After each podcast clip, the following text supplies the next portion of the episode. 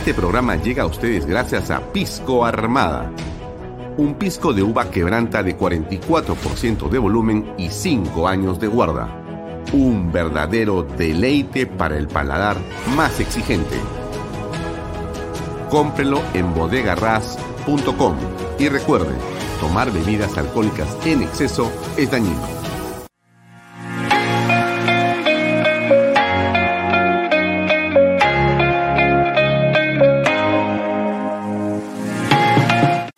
Coldwell Banker Realty Bienes Raíces. Para invertir o vender bienes raíces en Miami, Florida, Coldwell Banker. Coldwell Banker, la número uno hace 23 años en Estados Unidos y la número uno en Florida con más de 12 billones en ventas. Comuníquese con Jimena Prele al WhatsApp 001-305-904-0631. Coldwell Banker Realty, bienes raíces. Delop.pe Somos especialistas en transporte de carga regular. Transporte de concentrados de mineral. También transportamos material y residuos peligrosos. Y diseño y construcción en todo el Perú. Ubíquenos en nuestra web delop.pe. En el año 2022, el anuncio del inicio de la construcción de siete proyectos mineros marcará la pauta para el crecimiento económico del país. Así, Expo Mina Perú avanza impulsando las transacciones comerciales de la gran industria minera y sus proveedores. Participa con nosotros en la Gran Feria Minera de Lima, que abrirá sus puertas del 27 al 29 de abril y será presidida por Víctor Govitz, de compañía minera Antamina. No dejes pasar la oportunidad de presentar tus productos y servicios al sector más importante de la reactivación económica. Presentaremos la conferencia Internacional de Minería y el Congreso Latinoamericano de Compradores Mineros. Separa tu stand en Expo Mina Perú y haz negocios con el sector minero. ¿Qué tal amigos? ¿Cómo están? Muy buenas noches. Gracias por acompañarnos. Mi nombre es Alfonso Valle Herrera. Bienvenidos a una nueva edición de Vaya Talks por Canal B, el canal del Bicentenario. Hoy es un día complejo para el país, no solamente para lo que ha sido la ciudad de Lima. Hoy eh, sitiada desde muchos puntos por eh, los paros programados, sino que en todo el país se ha llevado a cabo una situación de zozobra. Hoy vamos a tener como eh, entrevista central a Lucas Gersi, un abogado y un joven político que va a conversar con nosotros en torno a esta coyuntura y cómo también en medio de este revuelo existen quienes desde el gobierno están buscando pescar a río revuelto para plantear una asamblea constituyente. En el peor momento, en el peor, eh, digamos, estado de inseguridad absoluto, el señor Guido Bellido y el señor Bermejo diciendo y vociferando en torno a un planteamiento que es absolutamente fuera de lugar e inapropiado, menos en este momento en el que el país necesita recobrar la calma, la calma y la seguridad. Eh, pero es bueno recordar, porque siempre eh, es bueno regresar a ver qué es lo que pasaba con ciertas personas en circunstancias parecidas a las que estamos viendo hoy y no hace mucho tiempo. A ver, ¿qué les viene a la memoria si les pongo esto? Escuchen, por favor. Nunca de rodillas. Pueblo, escucha, corruptos nos gobiernan Pueblo, escucha, corruptos nos gobiernan. Pueblo, escucha, corruptos nos gobiernan. Si no hay solución, la lucha continúa. Si no hay solución, la lucha continúa. Si no hay solución, la lucha continúa. Hay oro, hay plata, hay cobre y el pueblo sigue pobre. Hay oro, hay plata, hay pobre y el pueblo sigue pobre. Hay oro, hay plata, hay cobre y el pueblo sigue pobre. Y hoy estamos más pobres, como usted sabe perfectamente, que en julio del año pasado, cuando el señor Pedro Castillo Terrones asumió la presidencia de la República del Perú. Es indudable que la situación de hoy es absolutamente de complejidad máxima y de zozobra nacional, básicamente por las medidas y las decisiones mal tomadas de Pedro Castillo. Aquí no tiene nada que hacer ni los 200 años o los 2000 años de historia. Acá lo que tiene que ver es una absoluta incompetencia de Pedro Castillo, de eh, su visión eh, anacrónica del país y la incapacidad increíble, absoluta, para poder nombrar un mínimo de personas que tengan, no sé si la palabra es idoneidad, pero lo que hemos tenido es un desfile de decenas de ministros de Estado sin ningún tipo de dirección y aún menos de liderazgo. Eso es lo que en realidad estamos viendo como una consecuencia. Lo que ha ocurrido y está ocurriendo en el país, que es gravísimo, tiene que ver, por cierto, con esta condición de absoluto caos en la que nos encontramos ahora. Este mapa que les quiero mostrar a continuación, de muchas cosas que vamos a conversar ahora, este mapa tiene que ver, déjenme simplemente eh, darle la información, tiene que ver con la situación eh, en la que se encuentra el país o se encontraba hoy en la mañana. Este es un documento del Ministerio del Interior elaborado a las 7 y 15 de la mañana y se explica y explica cómo estaba el eh, país de eh, tomado por el paro programado para hoy 4 y mañana 5 de abril. Solamente para comentarles, comencemos si quiere usted por Ucayali, ¿no? En Ucayali está el kilómetro 5 de la cartera Federico Basadre. Piedras y quema de llantas, vía bloqueada. 200 personas están ahí. Acá está arriba al derecho, Coronel Portillo, kilómetro 5, Ucayali. Cajamarca. A ver, Cajamarca. En Jaén hay dos puntos complejos con piedras y palos. En un lugar donde es Bellavista, sector El Yanango, kilómetro 31, 40 personas. En Jaén, cruce Monte Grande, 15 personas tienen bloqueadas las vías de acceso. En Piura, la cosa es complicada, Piura, porque tiene usted Piura, Sullana, Paita, Talara, Morropón, Huancabamba es algo, bueno, bastante mucho, bastante más eh, complejo porque hay piedras y quema de llantas, hay bloqueo con trailers, hay vehículos que cierran las vías y hay decenas de personas apostadas en diversos lugares de las carreteras. En Lambayeque, para que usted sepa, hay 30 personas en el kilómetro 110 con piedras y quema de llantas.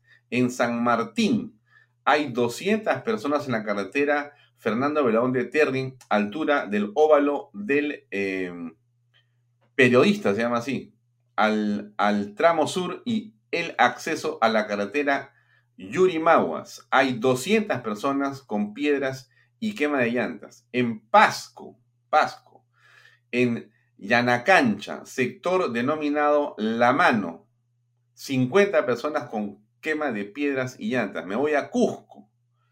En Cusco, ¿Dónde está Cusco? Acá está Cusco. Es Quispicanchi. Es Cauri y Lucre. En Cauri hay 20 personas y en Lucre hay 20 personas y hay piedras y quema de llantas. En Ica, la cosa está tremenda en Ica. En Ica hay 250 personas en el kilómetro 272. Hay 100 personas en la altura del sector El Álamo, 50 en la altura de la entrada al distrito de Guadalupe y hay 50 personas en el mercado Santo Domingo. Todo es piedra, piedras, perdón, y quema de llantas. En la ciudad de Lima, para que usted sepa, en Lima, la capital, tenemos en Cieneguilla y Chosica, en Cieneguilla 240 personas y en Chosica 100.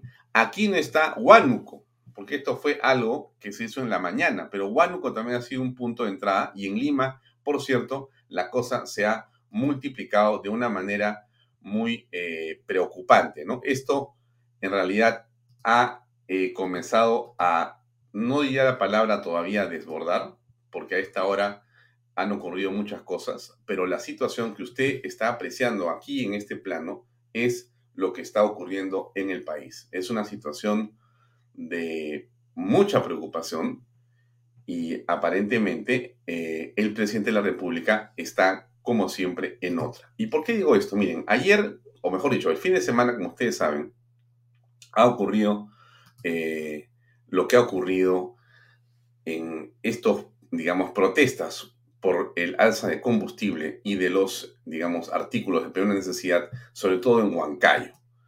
Eh, usted ha visto lo que ha ocurrido en Huancayo y lamentablemente ha traído eh, muertes. Déjeme ponerle algunos de los periódicos, básicamente Expreso, ¿no? Expreso lo dice muy bien, el de la derecha es el periódico del día anterior, que no se corra porque el presidente decidió desaparecer y lo que ocurre a la izquierda es que lamentablemente ya se contabilizan cuatro fallecidos, cuatro fatalidades. Cuatro fatalidades. Sobre este tema de los fallecidos, sí, lamentablemente tenemos que, eh, digamos, escuchar lo que dijo el ministro de Defensa, que es algo, sinceramente, antología. A ver, escúchelo usted, de repente yo exagero. Ahí va. Yo le digo a la mire, hay cuatro muertos. Uno que murió porque no pudo ser auxiliado, se iba al hospital. Un niño que cae al puente. Y dos accidentes de tránsito que lo atropellan la misma, los mismos vehículos que estaban en la huelga. No ha habido nada más, son cuatro. Nada más. Son cuatro. No sé, a mí me da la impresión que es una versión un poquito más acomodada de nosotros matamos menos. Nada más hay cuatro muertos. ¿De qué se quejan? Dice el ministro. Ahora, si usted no lo ha escuchado bien, se lo voy a poner otra vez, porque el ministro de Defensa sí es un campeón para declarar. A ver, escuchemos. Señor, yo le digo la cosa, mire, hay cuatro muertos. Uno que murió porque no pudo ser auxiliado, se iba al hospital. Un niño que cae al puente. Y dos accidentes de tránsito que lo atropellan los mismos vehículos que estaban en la huelga. No nada más, son cuatro. Nada más. O sea, cuatro muertos. ¿De qué se quejan? Casi nos dice. Cállense la boca. Cuatro muertos es nada para el ministro. Y por cierto, ¿no? Eh, sí vale la pena recordar lo que ocurrió, ocurría cuando Benito fue presidente de la República, ¿no? Usted se acuerda, ¿no? Dos muertos. Y las organizaciones de derechos humanos, las ONGs, partidos políticos, congresistas, alcaldes, en fin, ya en realidad faltaban medios y faltaban redes sociales para que se opusieran y se cortaran las venas por Inti y por Brian, muertos, según la información. En una parte se dice que fue fuego propio, pero no se ha hasta este momento dilucidado qué fue lo que pasó con esas dos muertes, pero se las imputaron a Merino y a Flores Araos y al ministro del Interior del momento. Se las impusieron. Ellos han asesinado a estas personas. Bueno, no se sabe hasta ahora quién las mató. Pero esas dos muertes fueron utilizadas, utilizadas para argumentar la salida del señor Merino del gobierno, de Manuel Merino. Muy bien. Yo me pregunto, y usted también, ¿dónde están los medios? ¿Dónde está la Comisión Interamericana de Derechos Humanos? ¿Dónde está la OEA? ¿Dónde están nuestras ONGs tan veloces? ¿Y dónde están los excongresistas? Los políticos de ese momento, jóvenes, inteligentes, brillantes, siempre del lado del pueblo. ¿Dónde están ahora que frente a cuatro fallecidos no dicen ni siquiera un tweet, parece que les ha acabado los megas, porque nadie habla, absolutamente, no hay ni una sola comunicación, no hay ni una sola, digamos, este, expresión ni siquiera de solidaridad. Y hay medios que inclusive ni siquiera publican lo que ha ocurrido. O sea, cuatro muertos no son importantes porque son de Huancayo porque son de Huancayo y porque no sirve a sus fines. Pero si sirviera a los fines políticos de ellos, entonces sería otra cosa. Usted se acuerda también que en el paro de Ica también hubo muertos. Tampoco pasó nada. Tampoco pasó nada. O sea que aquí va a depender todo siempre, con el doble rasero que conocemos, de los caballeros y la izquierda, quién se muere, pues. Tus muertos, no, mis muertos son los importantes, los tuyos no son importantes. Es así como se ve lamentablemente la política en el país. Ahora, déjenme mostrarles algo más, porque esto ha sido realmente impresionante. Impresionante eh, lo que ha pasado en Huancayo. Déjenme recordar un poco de Huancayo, por favor, Eva. Creo que es esto, sí. suelo! al suelo!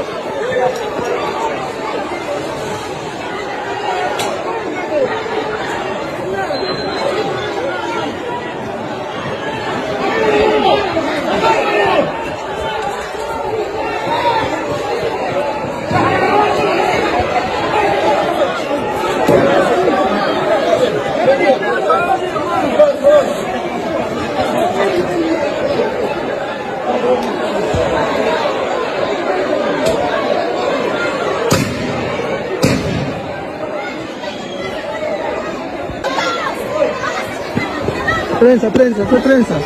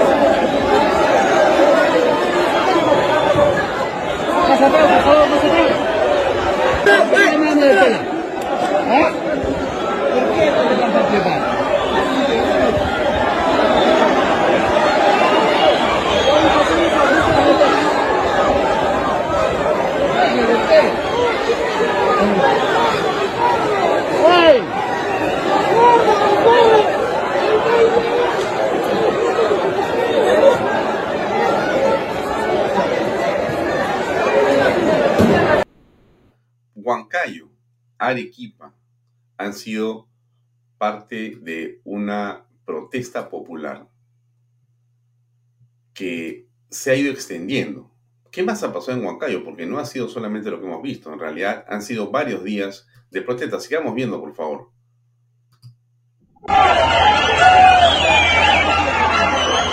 Castillo, escucha, el pueblo te repudia. Castillo, escucha, el pueblo te repudia. Castillo, escucha,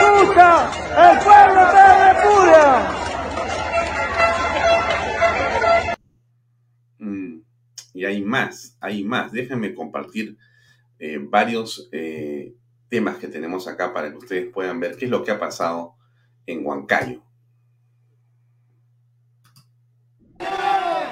pidiendo que se les apoye, se les apoye también evitando la, la venta también de los productos, están pidiendo que guarden sus productos también a los comerciantes.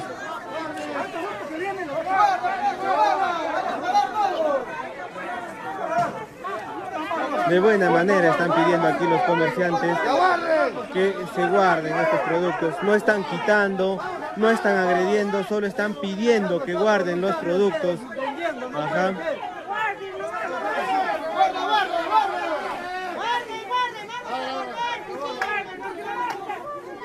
Aquí solamente están pidiendo que guarden de buena manera, no hay agresión, no están quitando sus productos, solo están advirtiendo a las personas que guarden sus productos. Guarde, por favor, guarde.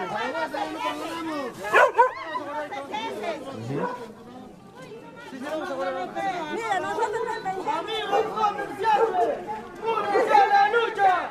Amigos comerciantes, únanse a la lucha.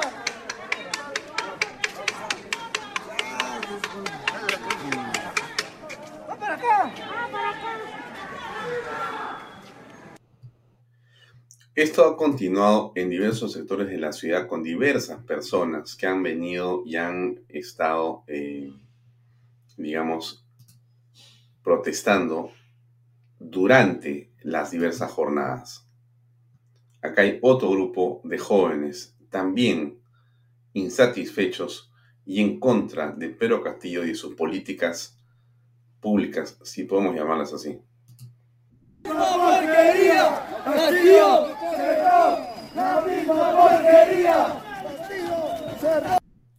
Como usted ve, gente joven, ¿no? Y le vuelvo a ponerlo del ministro, porque esto del ministro de Defensa es realmente de campeonato, ¿no? Vamos a ponerlo varias veces, ahí va. Yo le digo la cosa, mire, hay cuatro muertos. Uno que murió porque no pudo ser auxiliado, se iba al hospital. Un niño que cae al puente. Y dos accidentes de tránsito que lo atropellan la misma, la, los mismos vehículos que estaban en la huelga. No nada más, son cuatro. Solamente hay cuatro muertos. ¿De qué se quejan? Casi dice, ¿no es cierto? Y a ver, pero y también para dejar las cosas claras, ¿no? Nadie está, eh, digamos, validando, convalidando o, o, o, señalando que bloquear carreteras esté bien, que quemar eh, casetas de peaje sea correcto. Menos abrir a la policía.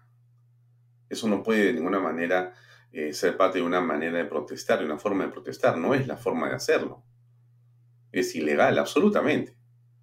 Y nosotros cuando hemos visto marchas y hemos asistido a alguna en la ciudad de Lima, hemos señalado siempre que qué importante es que no se pierda un celular, que no exista ni un solo insulto, ni un grito a un policía, y que por el contrario se mantenga el orden siempre.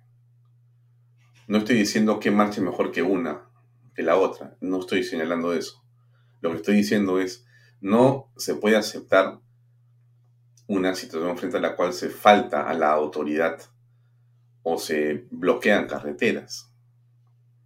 Pero el hecho objetivo es que eso ha ocurrido en todas las partes que yo le he puesto en el mapa hace un rato.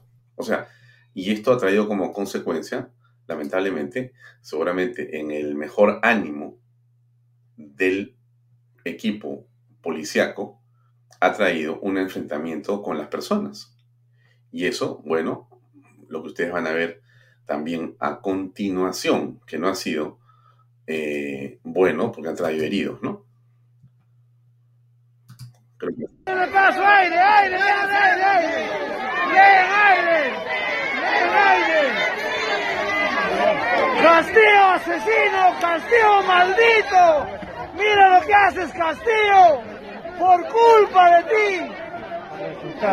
El resultado. La represalia de Castillo y su gente, por favor. más atrás, más atrás. Y siguen los desgraciados. Y siguen los desgraciados maltratando a nuestro pueblo. Castillo y Cerrón. Espacio, no se hoy. Castillo no se aglomere, no se aglomere. Gato, gato, gato, gato. Dele, dele. No,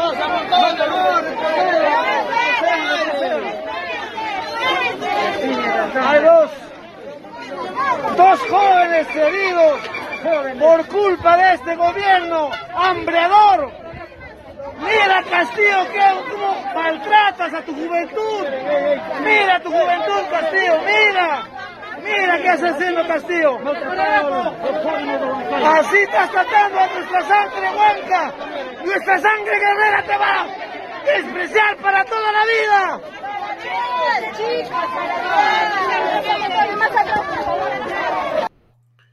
Y esto ha sido ahí, ha sido en diferentes sectores.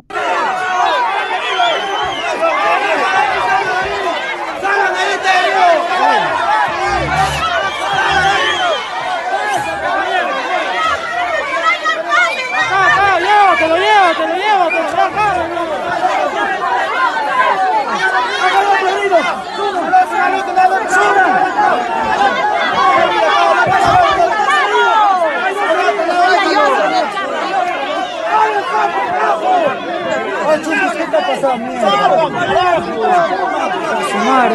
Bajar.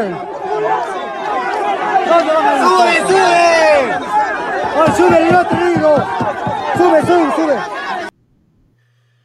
Cuando esto ha ocurrido en Huancayo en las últimas horas, el presidente no tuvo mejor idea que irse eh, primero a San Martín y después a Tumbes. No sé si hay algo más lejos de Huancayo que San Martín y Tumbes, quizá Tacna, ¿no? Le faltó Tacna más para irse allá a inaugurar otro colegio. Porque el presidente se ha dedicado ahora a hacer cualquier cosa menos a afrontar su responsabilidad como gobernante. Porque lo que tiene que hacer Pedro Castillo es resolver este problema. Afrontar las cosas porque él es el presidente de la República. Para eso uno postula, para arreglar estos problemas. No para dar discursos vacíos, no para nombrar a los amigos, no para hacer negocios con los familiares, no. La gente vota para que el presidente arregle estos problemas parece un contrasentido, ¿no? Porque él los ha generado finalmente, ¿no? Porque ojo con el tema ese de Ucrania y Rusia, ¿no? Ya también, pues, o sea, cada cosa en su lugar, ¿no? Porque aquí da la impresión de que todo, pues, es la guerra ya. O sea, que estamos mal, o sea, que el pollo, o sea, que todo lo que está pasando en el Perú es porque Putin está peleado con Ucrania. No, pues, o sea, tampoco, tampoco, ¿no es cierto? Hay una parte y también hay otra parte, ¿no? No, es exactamente así. Una guerra que yo soy de paso eh, estamos seguros que va en un proceso de letargo hasta que termine, porque las guerras son carísimas. Esa guerra es carísima. Usted se imagina lo que significa en este momento movilizar mil, dos mil, diez mil, veinte mil, cincuenta mil hombres.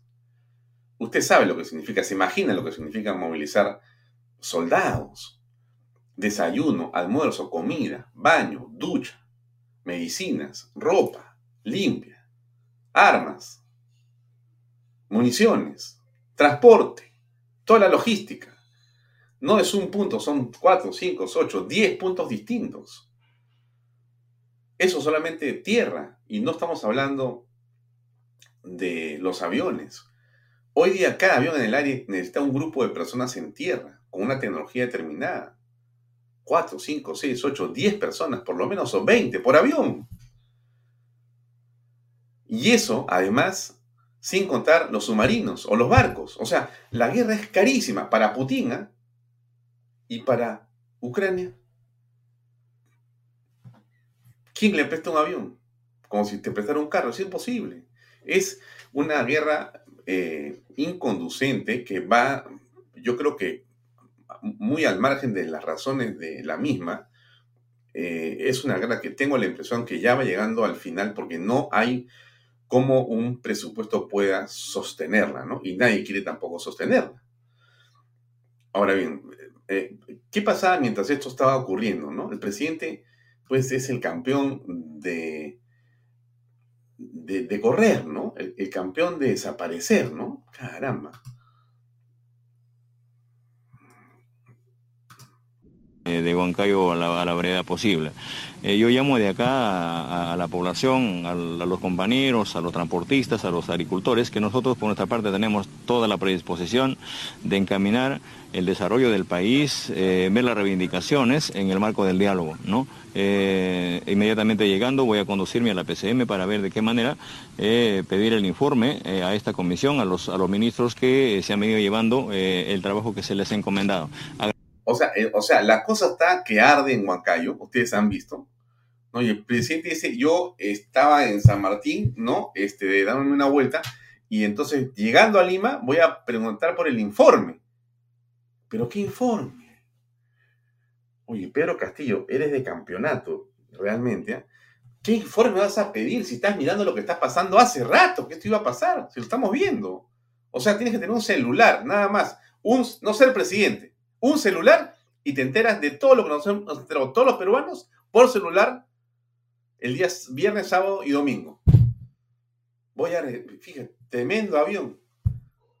Por lo menos vengan con él 40, 50 personas, fotógrafo, camarógrafo, el que lo mira, el que no lo mira, el ministro, el otro de acá, el de más allá, el que lo aplaude, el que no lo aplaude, el chofer, el otro más, el de acá, el piloto, la zafata, la Coca-Cola, el sanguchito, para que el hombre esté bien bien fresco. Cuando regrese a Lima voy a pedir el informe. Pero, ¿dónde está Pedro Castillo? ¿Dónde está Pedro Castillo? Es increíble la, manera como el presidente pretende resolver los problemas. Agradezco también la, participación del Monseñor Padre Barreto, eh, que de una u otra forma eh, ha intervenido y saludo esta predisposición. ¿Qué tiene que hacer Barreto en este caso? O sea, perdónenme, señores, con todo respeto que merece la iglesia, con todo respeto. Estamos en una situación de confrontación, de una enorme beligerancia, de un asunto claramente establecido y definido por cosas que han ocurrido, donde el presidente solamente ha hecho es echarle más fuego, a, más, leña a ese fuego, más combustible a ese fuego, y entonces manda a Barreto o sea, Barreto, arreglame el problema que yo no puedo hablar, pero ¿quién es el presidente? Perdónenme. ¿A quién se ha elegido como presidente? ¿A Barreto o a Castillo? Esto es inconcebible. O sea, un hombre que se supone nos representa a los peruanos, pero cuando hay un problema desaparece. O sea, tú no puedes desaparecer. Discúlpeme usted, presidente. Usted no puede desaparecer. Usted tiene que irse a pie, aunque sea Huancayo y pararse a arreglar el problema. Justamente eso hace un presidente, pues para eso es. Si no, ¿para qué es? No, gracias a Barreto. Pucha, compadre, estamos en la última. Igual, a, los líderes y por nuestra parte entiendo de que yo llamo primeramente a la cordura, primeramente a sentarnos a conversar. Como ya lo dije públicamente el día de hoy, ¿no? Este, eh, en Naranjos, entregando unos eh, 1.200 títulos a los hermanos agricultores, su título de propiedad, que eh, si ha habido en todo caso algún malentendido, eh, o una mala interpretación en algún mensaje que he dado en, la, en, la, región de Piura, eh, no lo he hecho ni siquiera con ninguna, con ninguna mala intención. Eh, yo vengo de esa cantera de las luchas y, veo cómo se han instalado algunas mesas de diálogo, cómo se han, se han, se han llevado a cabo algunas, algunas negociaciones. Y saludo, más, más que reconocer la lucha de los trabajadores, de los transportistas, este es un gobierno que no solamente va a reconocer a los legítimos dirigentes, sino también encaminar eh, legalmente, por ejemplo, de que en el Perú debe instalarse una norma que respete la institucionalidad que respete la sindicalización, ¿no? Eh, y, se deje también de, perseguir a los lo, lo dirigentes, ¿no? A ver, a ver, a ver, a ver. Sabes que ya no sé cómo llamarlo a esto, pero ¿qué tiene que ver la sindicalización? Perdónenme usted, señor Pedro Castillo, usted, yo, quizás sea a propósito, ¿no? Quizás sea a propósito, ¿no? O sea, el presidente casi casi habla cualquier cosa. O sea, el problema es A y él responde J. ¿Qué tiene que ver acá la sindicalización, señor presidente Pedro Castillo? Nada, absolutamente. Ninguna ley.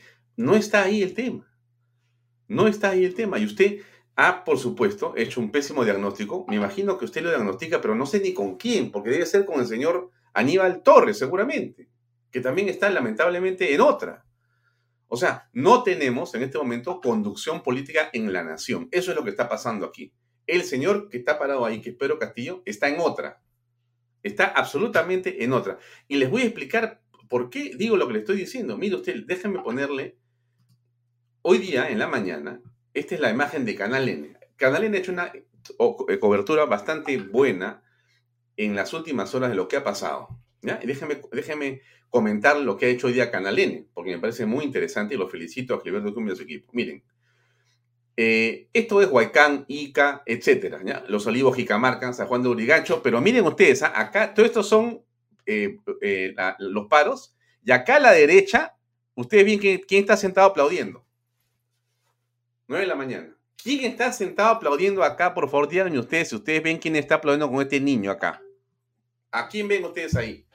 Se está quemando la ciudad, se está quemando la ciudad de Lima, porque hoy ha sido la ciudad de Lima también, y todas las, zonas que le he mostrado, y el señor está aplaudiendo. Se ha ido a un, a un, este, a un colegio en la mañana. Se ha ido a un colegio, se ha ido, se ha ido a esconder a un colegio, el presidente de la República. Miren, Huaycán, Ica, Los Olivos, Jicamarca, San Juan de Urigancho, está con el presidente del Consejo de Ministros, escondido detrás de los niños, el presidente del Perú. Miren, miren dónde está, ahí está, 9.47 de la mañana. Cuando la gente no puede llegar a trabajar, cuando la gente está siendo, eh, digamos, a merced de la violencia que se ha desatado el día de hoy, porque se mete gente que quiere, por supuesto, infiltrarse para robar, pero ahí no está la policía. ¿Y el presidente dónde está? De, de, haciendo, discursiando tonterías en un colegio con, con 20 papás. No son 20, pues son 10 papás. Eso es lo que hace el presidente del Perú. No solamente eso, el presidente se ha escondido y se ha escapado. Cuando se ha escapado el presidente porque ha salido y la prensa ha ido a buscarlo, el presidente se escapó, dejó al ministro de este, Educación explicando que su tesis y todo el tema. O sea, imagínense ustedes en lo que estamos. O sea, miren lo que está pasando, ven ustedes las llantas y los policías. Ven ustedes lo que está ocurriendo. Mientras ocurre esto en el país, el presidente agarró su Cherokee y salió disparado, como siempre lo hace. El fin de semana se fue a San Martín y después se fue a Tumbes.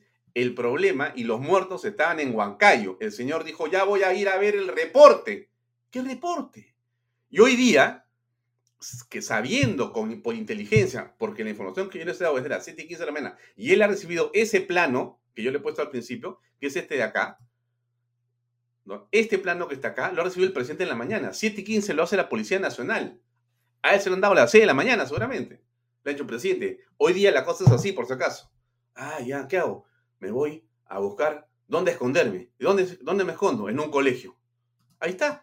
Miren ustedes, acá está el presidente aplaudiendo sobre estas este, piezas de, no, sé qué son exactamente, de plástico creo.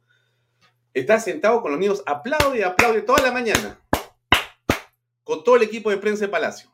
Por supuesto, sin un solo periodista cerca, ¿no? Porque solamente puede estar ahí sentado en el módulo de Palacio de Gobierno. No, el presidente no le gusta que haya... No, y él ya, ya, cortó con los periodistas. No quiere saber nada con, el periodismo. Que lo molesta, que le pregunta, lo incomoda, no le deja gobernar. Ya los va a cerrar a los canales, a nosotros también, a todos los va a cerrar, demandar, lo que quiere el presidente. El país se cae y el hombre está en otra. Miren ustedes, es impresionante, ¿eh? impresionante. Bueno, a mí me parece impresionante. ¿Qué pasa con el mercado mayorista? Ahí está Manchay, los drones donde están las vías paradas. O sea, un desastre el país. Transportistas toman la carretera central. El presidente escapado, escapado, escapado. Él no, con él no es. Otro día, otro día dice, me cuentan qué está pasando porque yo tengo que hacer, voy a buscar qué cosa inaugurar y se ha ido, creo que en un avión, creo que lo he visto que se iba a una parte a inaugurar algo más. Por ahí, en alguna parte de del Perú se ha ido a inaugurar lo que sea, aunque sea una tómbola, pero tiene que inaugurar algo para no estar presente frente a los periodistas y decir lo que está pasando en el país. Esto es inconducente, es increíble, inconcebible. Es la absoluto abandono del cargo, porque te estás tirando y te estás escondiendo de tu responsabilidad. Políticamente hablando, es mi opinión, por si acaso. O sea, yo estoy opinando como un ciudadano. Yo opino. Yo opino que ese señor que es el presidente está haciendo lo que yo estoy contando a usted. Pero hay más cosas, ¿no? Porque esto no termina ahí. O sea, en realidad este, el presidente se ha comprado todas las fichitas el día de hoy. Em, dicho sea de paso, le muestro esto solamente para que no se olvide que estamos en el Perú, ¿no? Mira un ratito, mira un ratito, porque este es, es realmente es impresionante. Mi patria es lo, lo máximo. Déjenme cerrar un poquito de ventanas acá para mostrarle algo que quería mostrarle de todas maneras, que es esto. Miren. No, no es una película. Es la de anoche. ¿Qué pasó en la de anoche? Bueno, aunque usted no lo crea, se encendió. ¿Se encendió? ¿Cómo que sí? Se incendió. El edificio de la Dirección Nacional contra el Crimen se incendió. Donde están todos los documentos e investigaciones de lavado de activos, misteriosamente se incendió. Se incendió. Entonces, no, no sé eh, cómo llamarlo, pues, ¿no? ¿Usted, ¿Usted qué piensa de esto? Porque estamos, este es, creo que siempre, pues, en el Perú, ¿no? La realidad es más impresionante que cualquier guion. Tú no, vas a, tú no te vas a imaginar una cosa como Castillo en el poder. No, o sea, no la tienes tú. No, o sea, ni Gabriel García Márquez escribiría un guion tan bueno como Castillo de, presidente del Perú. No lo escribe Gabriel García, ni Vargas Llosa. No lo pueden escribir. No tienen la capacidad creativa para llegar a la realidad que vivimos los peruanos. Una especie de fantasía o de pesadilla. Inconmensurable, porque no puedes saber por dónde va a terminar esta historia. Y eso es lo que es don Pedro Castillo, al mando. Al mando es un decir, ¿no? En realidad. Eh, bueno, a ver, ustedes han seguido viendo lo que ha pasado. Déjenme compartir algunas imágenes más.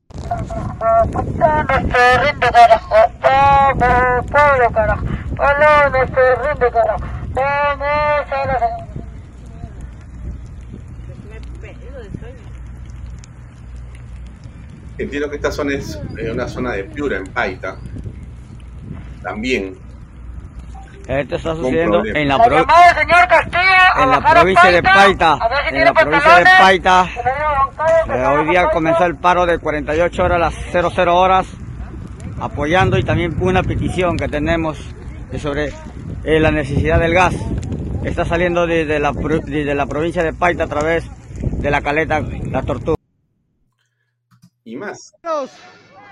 Quemando el peaje de Casaracra. Casaragra para que nunca se hueven. Mucho abuso. Mucho abuso, mucho abuso. Toma el palo, toma el palo. Prende de acá también, préndelo, gasolina.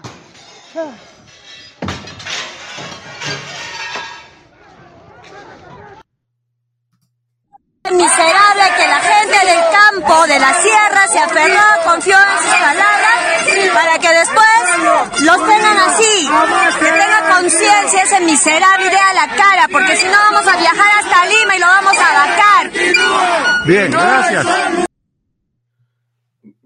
La gente está empezando a perder la paciencia. Si es que no la ha perdido ya. Lo que estamos apreciando en este momento es no solamente una escalada, sino que ante la indiferencia del gobierno, en la realidad, la gente pierde completamente el sentido de lo que está y lo que tiene que hacer y empieza a desesperarse. Miren ustedes lo que ha pasado hoy día en Ica, por favor.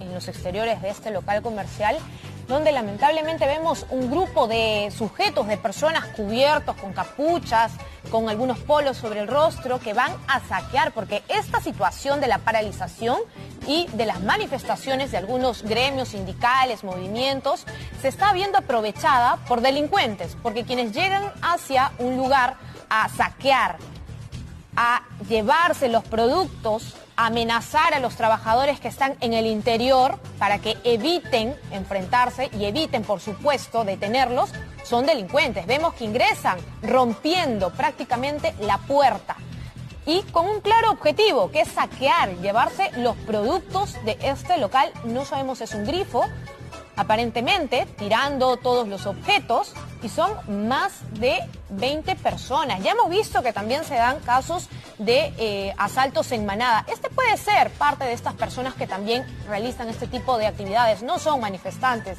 no son personas que protestan por algún eh, derecho o algún reclamo ante el gobierno. Estos son delincuentes, delincuentes. Estamos y coincidimos plenamente con la colega de Canal N. Absolutamente cierto Nadie puede estar de acuerdo con que se proteste de esta manera. No es la manera, no es la forma. Este es, una, es un acto ilegal, es un delito. Esto tiene que ser eh, identificados los responsables, capturados y deben de ser procesados por la justicia como corresponde. Esto no es una manera de protestar. El punto está y la pregunta es, ¿por qué hemos llegado a este estado? ¿Quién está empujando a esta situación límite de desborde social? Las cosas. El hombre que dice que, oye, son cuatro muertos nomás, pucha, va ella, no, te arrugues pues hermano, son solamente cuatro muertos. Yo le digo la cosa, mire, hay cuatro muertos. Uno que murió porque no pudo ser auxiliado, se iba al hospital, un niño que cae al puente y dos accidentes de tránsito que atropellan los mismos vehículos que estaban en la huelga. No ha habido nada más, son cuatro. Nada más, oye, pero que son cuatro muertos. Es como decir, pues estoy resfriado, ya te pasará, tómate un té con limón, hermano, no te va a pasar nada. Mira lo que están haciendo la gente, haces un mal. ¿Dónde está tu lema? No más pobres en un país rico. El único pobre que se está haciendo rico eres tú y toda tu gente, toda tu familia. Todo eso, mira, esta lucha es para todos nuestros hermanos. Todos estamos casados la gasolina, recontra caro. No sale a cuenta, el gas no baja. el arroz, el azúcar, todo está caro, ya no sirve. Todo sube y menos el sueldo. ¿Qué es lo que ha subido? Unos cuartos soles. Bien, no voy a continuar con esta catarsis de videos y vamos a conversar con Lucas Gersi. Él es un joven abogado, es un hombre con ideas claras, es un patriota desde mi punto de vista. Lo he visto en una eh, iniciativa que hemos compartido en el optimismo, en la, digamos, corrección y en lo que significa como desafío para tratar de parar justamente las huestes de estos irresponsables. Y Lucas ha venido trabajando de una manera intensa, recolectando firmas en todo el país. ¿Por qué es importante lo de Lucas? También por esto, miren.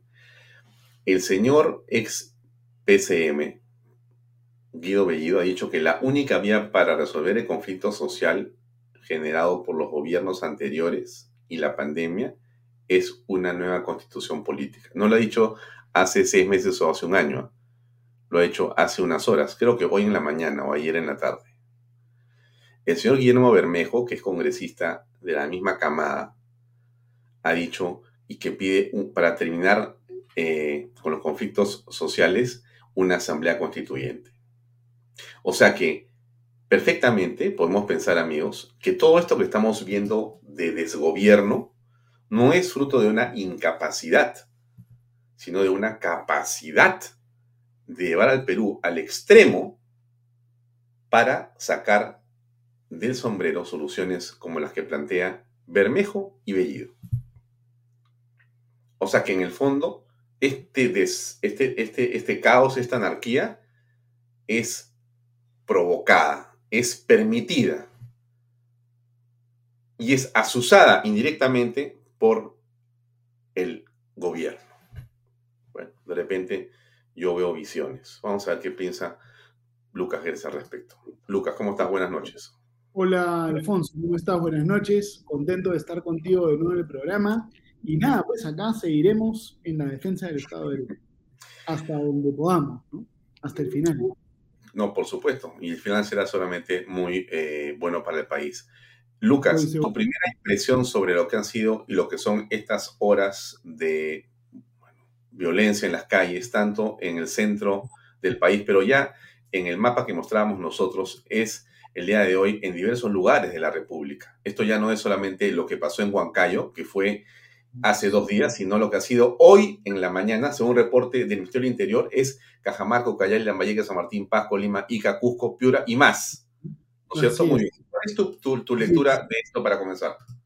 A ver, muchas gracias, Alfonso. Lo que yo percibo es que aquí existe una serie de protestas muy legítimas, un descontento popular por el pésimo manejo, el pésimo estado de la economía, que ha dado lugar a que han habido eh, protestas, pero luego sectores ligados al gobierno y sectores de la izquierda radical de alguna manera han eh, empleado estas protestas para forzar su agenda política y para aplicar una receta que ya hemos visto en otros lugares del mundo. Quieren aplicarnos en el Perú la receta que aplicaron, por ejemplo, en Chile para desarrollar, para imponer la Asamblea Constituyente. Cuando nosotros tenemos eh, protestas ciudadanas masivas, no se producen ataques, no se producen saqueos, Alfonso, porque los ciudadanos peruanos comunes y corrientes que protestan en las diferentes ciudades del Perú se caracterizan por protestar de manera pacífica. Y hemos tenido meses de protestas en los últimos años, de todo tipo, ¿ah? desde las protestas eh, a favor de, digamos, contrarias al, gobierno de Pedro Castillo, hasta las protestas en contra de Merino, pasando por otras, que fueron en su mayoría pacíficas. No completamente, pero en su mayoría pacíficas. Lo que vemos ahora es que las protestas han sido capturadas, de alguna manera, por personas que se están dedicando al sabotaje.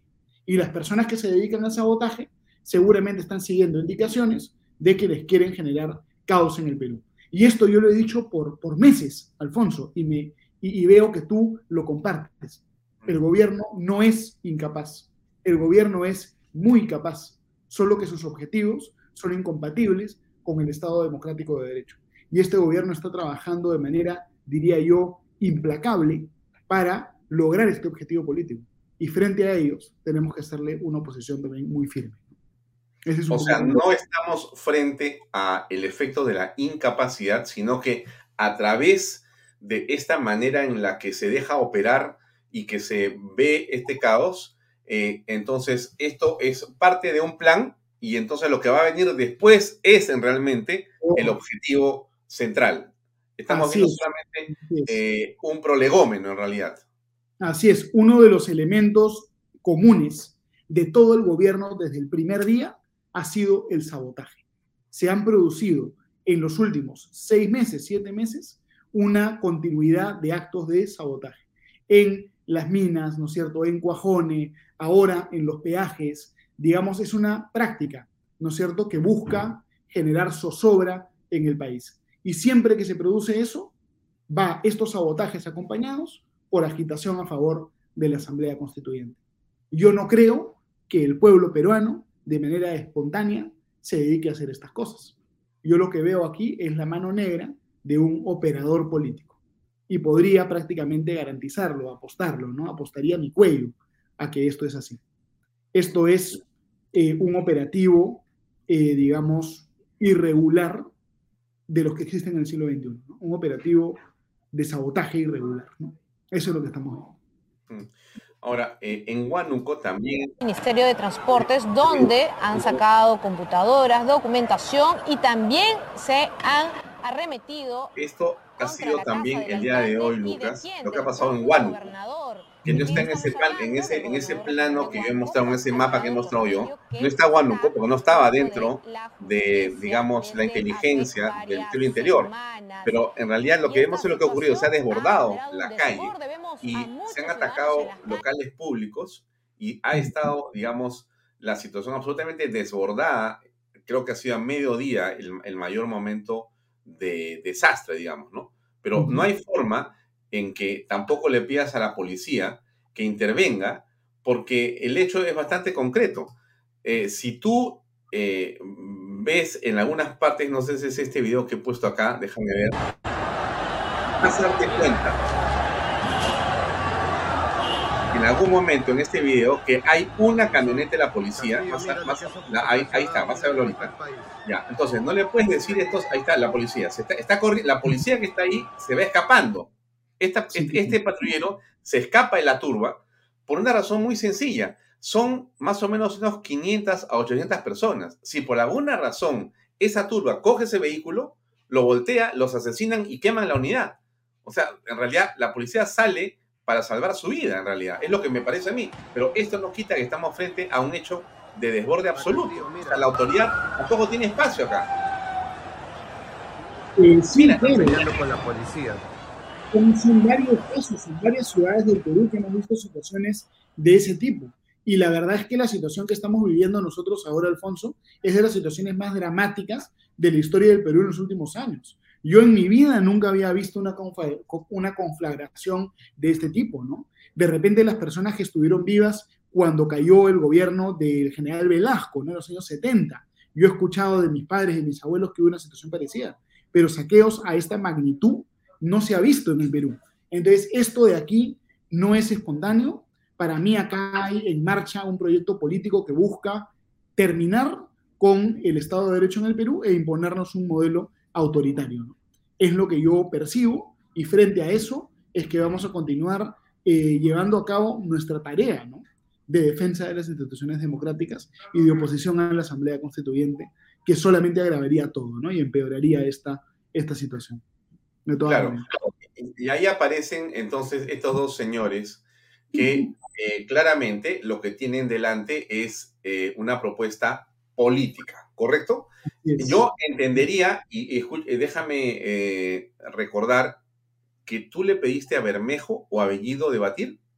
Yo le pedí a Bermejo debatir, ¿no es cierto? Y Bermejo, digamos, no ha contestado. En determinados momentos eh, a través de algún intermediario, me dijo que sí quería, pero después ya no me volvió a contestar. Digamos, he estado en ese plan, ¿no? Digamos, no queriendo debatir, pero al mismo tiempo eh, a, ratos diciendo que quiere y luego diciendo que no quiere. Eh, la, la, realidad es que no ha querido debatir, ¿no? Pero la otra realidad es que el Perú, de manera absolutamente mayoritaria, rechaza esta propuesta de la izquierda radical Y por ese motivo es que nosotros hemos conseguido una cantidad gigantesca de firmas y ellos han conseguido prácticamente nada de firmas. Ellos vienen trabajando muchos meses y tienen menos de 50.000 firmas, según fuentes muy fidedignas que yo tengo. Entonces el señor Bermejo, el señor Bellido, en esta batalla de las firmas han perdido por goleada, ¿no? Y yo estoy seguro que en la batalla de los argumentos también perderán por goleada. Entonces, reitero, ¿no? Mi invitación a, debatir con el señor Bellido, con el señor Bermejo, con el señor Cerrón, con, con cualquiera de ellos, el día que quieran, en el lugar que quieran, porque el proyecto que ellos tienen para el Perú es catastrófico.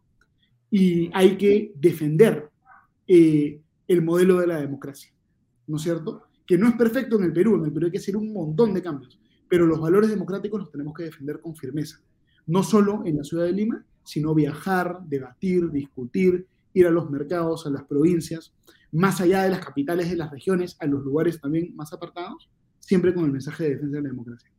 Es lo que venimos haciendo.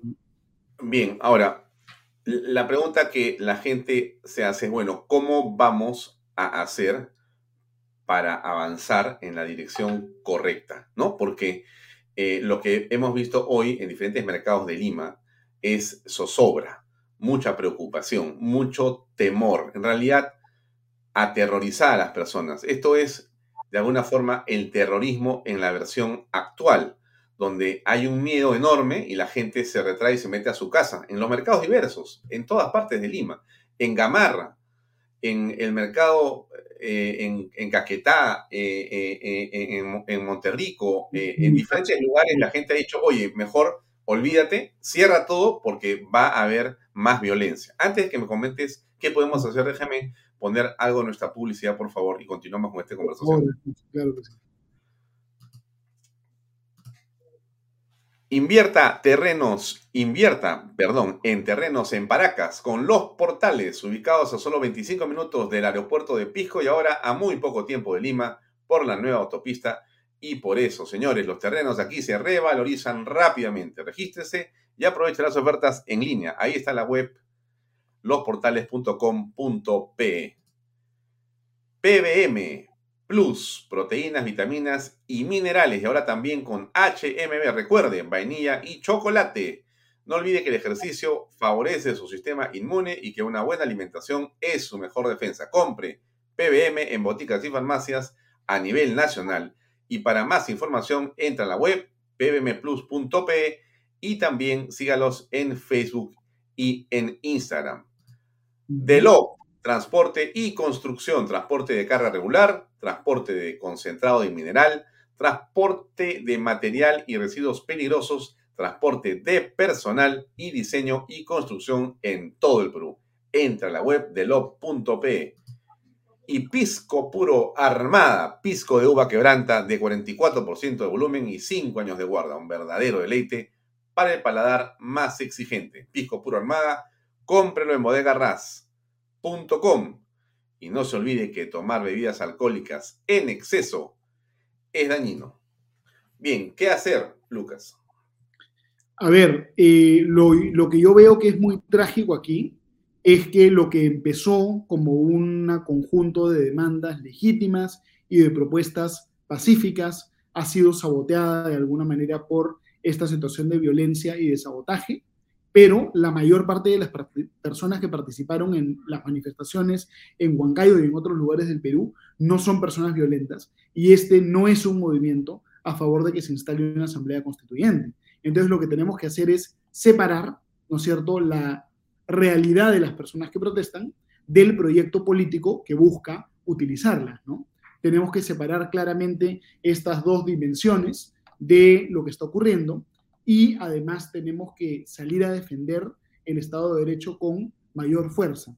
Ya no hay espacio para eh, ser tibios, para estar con medias tintas. Hemos visto que el Congreso lamentablemente ya ha asumido posiciones un poco acomodaticias. Entonces, para hacerle frente a este proyecto político que avanza de manera implacable, ya es claro que, digamos, si es que no defendemos el Estado de Derecho nosotros, no va a haber ningún candado que nos va a proteger. Y es cierto que eh, Bellido y Bermejo y el gobierno en general apuntan a la Asamblea Constituyente. Entonces tenemos que reconocer esa realidad y hacer una defensa de convicción y profunda de lo que es la democracia. ¿no? Y yo estoy seguro que más temprano que tarde los vamos a vencer. Bien. Tengo la Eh, convicción que les vamos a ganar. Me, me parece bien. No sé cuál va a ser el lugar tuyo en esta batalla, porque tú estás trabajando y en realidad este esfuerzo que haces por eh, tu colectivo eh, puede continuar seguramente per se con un seculorum, pero también cumple un objetivo y después eh, no sé cuál va a ser tu camino. No te lo quiero preguntar en este momento, porque en fin, eh, estamos en este momento en una situación bastante más distinta. Pero me imagino que tú quieres hacer política. Bueno, de alguna manera ya lo estoy haciendo. No es lo único que quiero hacer, pero sin duda tengo un compromiso con, con mi país, ¿no? De todas maneras. Bien, ahora, desde esa perspectiva, eh, yo te preguntaría cómo aprecias dos cosas que pueden ser tan distintas y casi excluyentes, pero que no deberían serlo. Bueno, ¿cómo, cómo aprecias el papel del Congreso de la República? Acabas de decir cierto aire acomodaticio, pero oye, ¿cómo aprecias el papel de lo que ha sido, de lo que debería hacer el Congreso? ¿Correcto? ¿Ya? La siguiente pregunta es, ¿qué papel ves que los jóvenes, como tú, compañeros tuyos, o más jóvenes, pueden desempeñar en esta coyuntura? Correcto. A ver, primero con relación al Congreso, Alfonso, yo percibo que salvo excepciones extraordinarias, el Congreso en general no está a la altura de la situación que está viviendo en este momento el Perú. En este momento nosotros estamos enfrentando una amenaza mortal al Estado de Derecho y en vez de ver defensas de grandes principios, vemos defensas desde el punto de vista de pequeños intereses, ¿no? Entonces, el fracaso de la última moción de vacancia, yo creo que le ha costado al Congreso su legitimidad y que el Congreso está en una situación muy debilitada, porque realmente eh, yo percibo, ¿no es cierto?, un terror por parte de los congresistas de la República, un terror a que se altere al status quo, ¿no es cierto? No querer, eh, pese a que seguramente ninguno de ellos confía en los ministros, igual dan la confianza porque no quieren arriesgarse a que los disuelvan. Pese a que la gran mayoría de los congresistas eh, cree que Pedro Castillo es un incapaz moral, no votan por la vacancia porque no quieren que se agite demasiado el avispero. Entonces, yo siento que el Congreso está aterrorizado y que es evidente que está aterrorizado, ¿no? Aterrorizado de repente de perder el curul, aterrorizado de repente de que no estén como congresistas cinco años, sino dos años o año y medio, y que esa lamentablemente es el principal parámetro de sus actuaciones. Entonces yo estoy muy decepcionado. Hay congresistas muy buenos, extraordinarios, que todos sabemos quiénes son, pero por regla general creo que los peruanos estamos muy decepcionados. ¿no? Una pregunta rápida con respecto al Congreso de la República. Eh, ¿Ves posibilidades de una vacancia o de una eh, destitución y crees que esa iniciativa de la acusación por protección a la patria tiene eh, un futuro? Yo lo veo eh, remoto. Espero ser demasiado, eh, digamos, espero equivocarme, pero yo lo veo remoto. Yo creo que ya estamos en una situación en la cual el Congreso de la República va a ser muy difícil que puedan eh, apoyar a la recuperación de la democracia y a la desarticulación de este proyecto político antidemocrático que está, eh, digamos, desplegándose. ¿no? Mira, me duele mucho decirlo, Alfonso, yo creo que el Congreso a estas alturas es más parte del problema que parte de la solución. Y eso no lo digo por la presidenta del Congreso, yo creo que ella está trabajando de manera muy esforzada para que el Congreso cumpla con su rol, lo digo por el panorama general. Yo creo que, que el Congreso ya no es parte de la solución, sino parte del problema. Y la única, estamos en una situación en la cual no va a haber una, digamos, no va a haber normalidad. El programa de este gobierno es eliminar la normalidad y generar confrontación. La confrontación está garantizada. Y solo hay, desde mi punto de vista, a mediano plazo, dos resultados. O gana el proyecto político de Perú Libre o pierde el proyecto político de Perú Libre. Y ese resultado ya no depende de lo que haga o no el Congreso, sino que depende de lo que haga o no la sociedad civil. ¿no? El Congreso ahora tiene que dedicarse a objetivos limitados. No, no creo que vaya a vacar a Pedro Castillo, por lo menos que refuerce un poco la separación de poderes, que apruebe normas dándole independencia a Indecopi del Ejecutivo, obligando que el Congreso de la República pueda de repente ratificar a los almirantes, a los, a los generales, ¿no es cierto? De repente la bicameralidad, de repente el voto voluntario. Sería preferible que el Congreso se dedique a eh, objetivos limitados. También en materia económica, ¿no? Por ejemplo, exonerar productos de primera necesidad del IGB. Podría ser una buena, buena propuesta. Mm, claro, estás hablando de que debería ser un manejo más táctico porque no hay otro camino en este momento. Exactamente, sí. Bien. A nivel estratégico es la sociedad civil quien tiene la, el rol principal en este momento. Ya, antes de pasar a los jóvenes, me gustaría ver contigo un video ahora de la gente que protestaba en la Plaza 2 de Mayo también. ¿Qué cosas decían ellos ahí? Escuchemos por favor un segundo. Señorita, porque nosotros vivimos el, este, el trabajo de día a día, señorita. Cual ustedes hoy día han decidido manifestarse, no están trabajando, entonces ahorita hay un paro. No, no, señorita, porque ya es mucho, mucho abuso. Encima que se llevan otras unidades, señorita, no, prácticamente nos atan a nosotros de pie y mano, señorita, porque nosotros... ¿Cuántas familias estamos hablando, señora? la señorita Ana Jara quiere eliminar 19 mil familias. Multiplica la señorita, 19 mil este, este, informales, carros, señorita, multiplíquelo. Son chofer, cobrador, dueño, señorita, atrás los hijos. Nosotros, nosotros de este trabajo, señorita, damos educación a nuestros hijos. Y encima, señorita, venimos de una pandemia recién nos estamos estabilizando, señorita. ¿Dónde, señorita? ¿Qué es lo que prácticamente el gobierno qué nos está, nos está haciendo hacer a nosotros, señorita?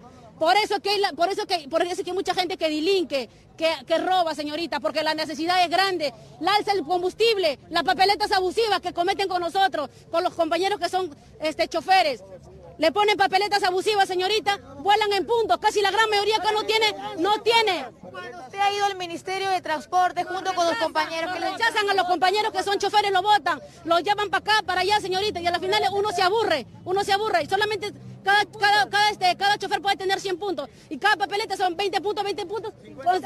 señorita, a ver, dígame, ver, una papeleta, señorita, de 18 mil soles. Indignación, fastidio, lo que sienten aquí justamente los transportistas, y son muchas familias, señor usted coméntenos al respecto, respecto a la familia. Buenos días, como dice la compañera, atrás de nosotros, atrás de nosotros, atrás de nosotros tenemos familia tenemos familia, tenemos hijos, que le damos educación, alimentos diarios. Nosotros no trabajamos hoy día, mañana no comemos. Mira cuántas personas somos, que ahorita estamos parando de trabajar por la necesidad, porque ahorita... ¿Cuántas personas más o menos aquí se han reunido? No solamente aquí, en todos los conos, si se da cuenta, en todos los sectores está viendo esto. En este momento la molestia es todo, tenemos que ser, tenemos que ser unidos. Están tratando de decirle al presidente, a las autoridades. Que nos, estabilice. Señor, usted por favor, coméntenos. Lo que queremos es que Castillo cumpla su promesa que nos hizo a todos. Decir que iba a eliminar el ATU. Estamos cansados de todo este abuso. Bien, eso es eh, una letanía en realidad. Es la repetición permanente del problema con la Sutran que no se resuelve. No se refería a Ana Jara, sino a, María Jara. Efectivamente, gracias Patricia Chávez por la corrección, pero es verdad. No se refiere a Ana Jara, que ha sido política y es política y ha sido presidenta de los Ministros con el señor Humala, sino a la señora María Jara, que ha trabajado con la señora Villarán y que también ahora está trabajando, entiendo, en el Ministerio de Transportes y Comunicaciones. Pero en todo caso, ese es el problema que vemos. ¿Cómo enfrentar una cosa como esa, según tú, eh, Lucas? A ver, estamos viendo nosotros un reclamo sobre un tema bastante puntual, ¿no es cierto? Papeletas desproporcionadas. Y es verdad que si uno revisa la normativa administrativa, a veces las papeletas van a ser muy eh, discrecionales y van a haber fotopapeletas que a veces se van a imponer por motivos que de repente no son los más razonables. Ahora, Lucas, una consulta pequeña, una tingencia. Eh, yo he tenido oportunidad de escuchar este mismo problema en Arequipa, en Camaná, en Mejía y en un montón de lugares alejados del centro de Arequipa. He escuchado el mismo reclamo, es exactamente igual. O sea, es, el, es la... Adelante. Y yo que he trabajado en el Tribunal Constitucional puedo ser testigo que hay en el. Tribunal Constitucional una cantidad importante de casos que tienen que ver con esto y que el Tribunal Constitucional ha verificado que hay muchos abusos con las papeletas y hay ordenanzas que han sido declaradas inconstitucionales por este motivo. Entonces, este es un problema que viene de, de muchos años y es un problema que ya está identificado. De repente este es un tema que el Congreso de la República lo podría abordar, porque hay mucho abuso, por ejemplo, con las fotopapeletas, y además el derecho sancionador en el Perú tiene el problema de que es muy discrecional, ¿no es cierto? Hay ordenanzas que dicen de la infracción A se le impondrá al, al, infractor una multa de entre 3.000 y 20.000 soles, por ejemplo, con montos tan amplios que permiten una discrecionalidad que a veces se vuelve arbitrariedad. Entonces, aquí la gente no está protestando por un tema del régimen político de la Constitución, sino que la protesta tiene que ver con un tema muy puntual, muy específico, y en verdad son personas que probablemente merecen una respuesta. ¿no? Además, el problema del Perú siempre ha sido que en vez de darle facilidades a la gente que trabaja en el sector informal, que es el 80%, se criminaliza el 80%. Entonces, en vez de generar inclusión, tratamos a la mayoría de peruanos excluyéndolos del sistema y reduciéndolos a ciudadanos de segunda categoría, ¿no? Por ejemplo, ¿cuál era el, siempre la respuesta del gobierno, ¿no? Eh, no, a los colectivos hay que reprimirlos, hay que prohibirlos. Y toda la gente que se moviliza en colectivos que son decenas de miles o cientos de miles todos los días, no nos importa, ¿no? Entonces la actitud tiene que cambiar, dejar de criminalizar al empresario, al emprendedor, y más bien darle alternativas para mejorar. Hay un cambio ahí, es muy importante eso, y esto tiene décadas en el Perú, que se criminaliza al empresario informal, que en realidad es la mayoría de los peruanos. Mm. Bien, quedó la segunda pregunta, la segunda parte de mi pregunta, que era el papel de los jóvenes en esta situación. Algunos marcharon en noviembre del 2020 para protestar contra el presidente constitucional que era Manuel Merino. ¿no? Se, se, dijo la generación del bicentenario. Hemos visto a otros jóvenes ahora marchando en Huancayo, distintos, distantes, alejados de la, eh, de la capital, marchando también para hacer valer su posición política. Bueno, en general, ¿cuál es tu visión con respecto a la participación de la juventud en este momento en la política nacional? Eh, a ver, yo siento, Alfonso, que hay una participación bastante importante. Digamos, yo en los viajes que he tenido y en las actividades que he tenido, he tenido oportunidad de, interactuar muchísimo con personas jóvenes. Y no me refiero a jóvenes, entre comillas, como yo, que ya no soy tan joven, ya tengo 30 años, sino personas que son de repente de 17 o 18, ¿no? Están muy activos, muy activos. Es verdad también que muchos de los jóvenes están pidiendo una renovación en la manera de eh, hacer política y que los jóvenes probablemente son ahora mucho más exigentes que sus padres o que sus abuelos, ¿no? Ya no están dispuestos a posar por agua tibia de repente una persona que estuvo involucrada en corrupción o que tuvo alguna, eh, digamos, alguna conducta que ellos no, no aceptan. Y no estoy hablando de que los jóvenes solamente quieran escuchar a otros jóvenes, ¿no? Una persona joven puede escuchar a alguien mayor si es que esa persona mayor tiene credibilidad. Entonces, no se trata de, de decirle que no a los mayores y solo jóvenes, no, se trata de construir una política eh, más honesta, con mayor credibilidad, hablarle a la gente de manera directa, de frente. Yo siento que hay bastante frustración entre la oposición porque se percibe que los jóvenes no participan. Yo estoy seguro que si la oposición plantea las cosas de manera de repente más inteligente, mejor construida, más estructurada y buscando tener más credibilidad, los jóvenes van a empezar a participar más. ¿no? Entonces, hay un... Por sí, sí, ha mencionado una palabra eh, muy importante que se llama la desesperanza y que yo te preguntaría por la esperanza. Es decir, a ver, si tú te pones a mirar la televisión local, vas a encontrar que la noticia es lo que hemos visto en este programa el día de hoy. Y entonces eso, sin duda, Lucas, preocupa a las personas, a algunos los aterra, y a mucha gente tiene consternada diciendo, Dios, ¿cómo me podría sacar del Perú para alejarme de todo esto? ¿Cómo hago para dejar de vivir esta pesadilla o esta, esta situación tan, tan delicada? Entonces, la pregunta es, a ver, de acuerdo, estamos entrando, me da la impresión, y corrígeme a ver cuál es tu visión de las cosas, como en un momento oscuro, en un momento mm, de definición quizá, en un momento quizá culminante, ¿no? No, no sabemos bien qué va a pasar pero estamos en una situación bastante delicada, ¿no es cierto? Pero también esto se puede ver como algo muy malo o como algo también como una oportunidad, como algo, mm, mm, no, no, diríamos muy bueno, pero que, va a traer algo bueno después. ¿Cómo lo aprecias tú? A ver, eh, uno no puede en la mitad del conflicto, ¿no es cierto?, adelantar un desenlace que todavía no es seguro. Digamos, ahorita en el Perú están batallando por el corazón de los peruanos dos eh, retóricas, dos discursos, ¿no?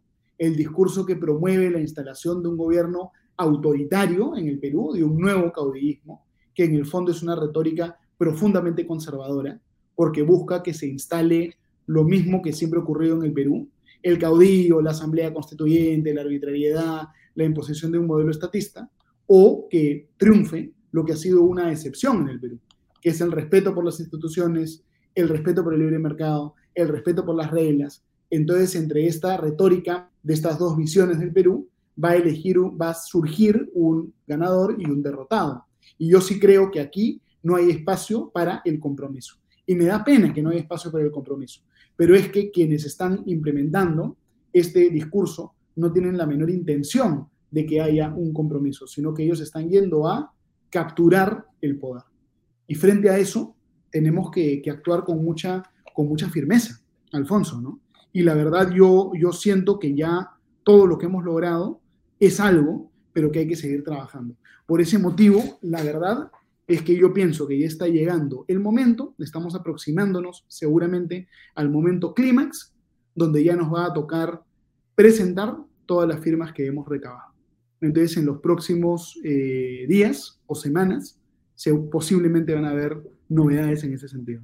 Estamos preparados para dar ese paso frente a las acciones que puede tomar o no tomar la contraparte. Independientemente de eso, seguiremos en la defensa del Estado de Derecho. Mm, yo escuché y, escuché y transmitimos la vez pasada un evento tuyo en el cual hablabas de más de un millón, ¿es correcto? Es correcto, sí, es correcto. Eso quiere decir que tú lograste realmente visitar qué provincias, qué partes del Perú, eh, digamos, como resumen, nos puedes comentar. A ver, la verdad es que me he quedado con ganas de visitar varias regiones y todavía eh, puede ser, es, muy probable que visite más. Pero a ver, nosotros hemos eh, visitado los siguientes lugares. Hemos visitado Lambayeque, La Libertad, hemos visitado Piura, hemos visitado Cajamarca, hemos visitado eh, Puno, hemos visitado Junín, hemos visitado también el Cusco, Arequipa en más de una oportunidad, Ica, también Iquitos, ¿no? Eh, básicamente son esas, si es que no me olvido de alguna. Eh, tenemos previsto también ir próximamente a Chimbote, nuevamente a Arequipa, también a Tarapoto. Digamos, 15 regiones en total hemos visitado pero todavía nos faltan 10 ¿no? para completar las 25 que hay en el Perú. ¿Y en Lima? En Lima hemos estado en una cantidad enorme de, distritos, ¿no? Hemos estado muchísimas veces en Comas, también en Los Olivos, también en Caraballo, eh, también en Lima Cercado, por supuesto, en Villa María del Triunfo, en San Juan del Uriancho. Digamos, no, no todos los distritos, porque son muchos, pero eh, una muestra muy representativa de distritos. Muy bien. Muy bien. Ah, Lucas, gracias por acompañarnos. Te agradezco mucho por tu tiempo, por estar con nosotros y hasta otra oportunidad. Realmente ha sido muy grato conversar contigo, como siempre. Siempre, siempre contento de acompañarte en el programa. Y bueno, no hay que perder la esperanza, que yo siento que finalmente la mayor parte de peruanos tiene una convicción democrática sólida y que si nosotros apreciamos la gravedad de la situación, vamos a estar en condiciones de resguardar y recuperar nuestra democracia. Gracias, Alfonso. Buenas noches. Un gran, abrazo. Gracias. Amigos, era Lucas Gersi que ha estado con nosotros esta noche para conversar. Ustedes han escuchado su posición. Es un joven político que tiene ideas muy claras y que creo que hay que eh, escuchar más, ¿no? Creo que hay que reflexionar más sobre las posiciones de, Lucas Gersi y creo que nos va a ayudar eh, su liderazgo, que sí reconozco que es importante, eh, a poder empujar las cosas en la dirección que todos los peruanos creemos, que no es otra que no sea el respeto por las instituciones, la libertad, eh, el respeto por la empresa privada, por la inversión privada, por los derechos en general para todos los peruanos, por la iniciativa desde todo punto de vista. Y todo ello debe ser logrado en un clima de concordia y de paz. No es un discurso, es realmente como debe ser y como puede ser. Como dijo Lucas en algún momento, eh, sí los peruanos pueden protestar, pero no con violencia. El peruano no es el que rompe las lunas de los carros, no es el que agrede a la policía, no es el que le pega a otra persona. En general, yo también coincido con esa percepción. Somos un país de gente que es básicamente pacífica, pacífica, y que más bien se preocupa por su familia, por su progreso, por su trabajo y por su presente y futuro, pero no está pensando a quién robarle, sino más bien dónde trabajar. Ese es el gran problema de este gobierno, que quiere convertir al país en un país de mendigos y no en un país de emprendedores y empresarios como debería ser y como que en el fondo es en realidad el pueblo peruano. No voy a cansar de poner la declaración del ministro de Defensa porque usted no se la debe olvidar. Yo le digo una cosa, mire, hay cuatro muertos. Uno que murió porque no pudo ser auxiliado, se iba al hospital. Un niño que cae al puente. Y dos accidentes de tránsito que lo atropellan la misma, los mismos vehículos que estaban en la huelga. No ha habido nada más, son cuatro. nada más que cuatro muertos. No se quejen. Cuatro muertos es nada. Y acá un valiente que yo también suscribo sus palabras. Miren lo que están haciendo la gente. Haces un mal. ¿Dónde está tu lema? No más pobres en un país rico. El único pobre que se está haciendo rico eres tú y toda tu gente, toda tu familia. Todo eso, mira, esta lucha es para todos nuestros hermanos. Todos estamos casados la gasolina, recorte caro. No sale a cuenta, el gas no baja. el arroz, el azúcar, todo está caro, ya no sirve. Todo sube y menos el sueldo. ¿Qué es lo que ha subido? Unos cuantos soles. Unos cuantos soles. Eh, efectivamente, ¿no? Eso es algo que podemos comprobar cada minuto, ¿no? ¿Cuánto se ha devaluado la moneda peruana, la expectativa del país, la expectativa de nuestros emprendimientos o empresas? ¿Cuántos han devaluado los activos que teníamos o tenemos o queríamos tener? El que tiene una casa o tenía una casa en julio del año pasado, esa casa, esa propiedad, donde sea que esté, ¿Cuesta igual ahora o cuesta menos? ¿Usted qué piensa? ¿Usted qué cree?